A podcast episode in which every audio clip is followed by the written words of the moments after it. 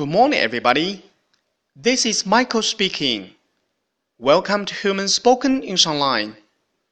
各位早安，我是 Michael 老师，欢迎来到乐成红线上口语团 A 组，Day two hundred and seventy-six. Here we go. 今天是我们的一周挑战时间。本次的挑战内容是这样子的：一天，你去文具店。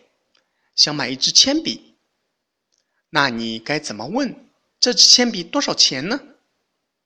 提醒一点，铅笔 pencil，pencil，请从上一周我们学习的句型当中挑选一句回读给老师。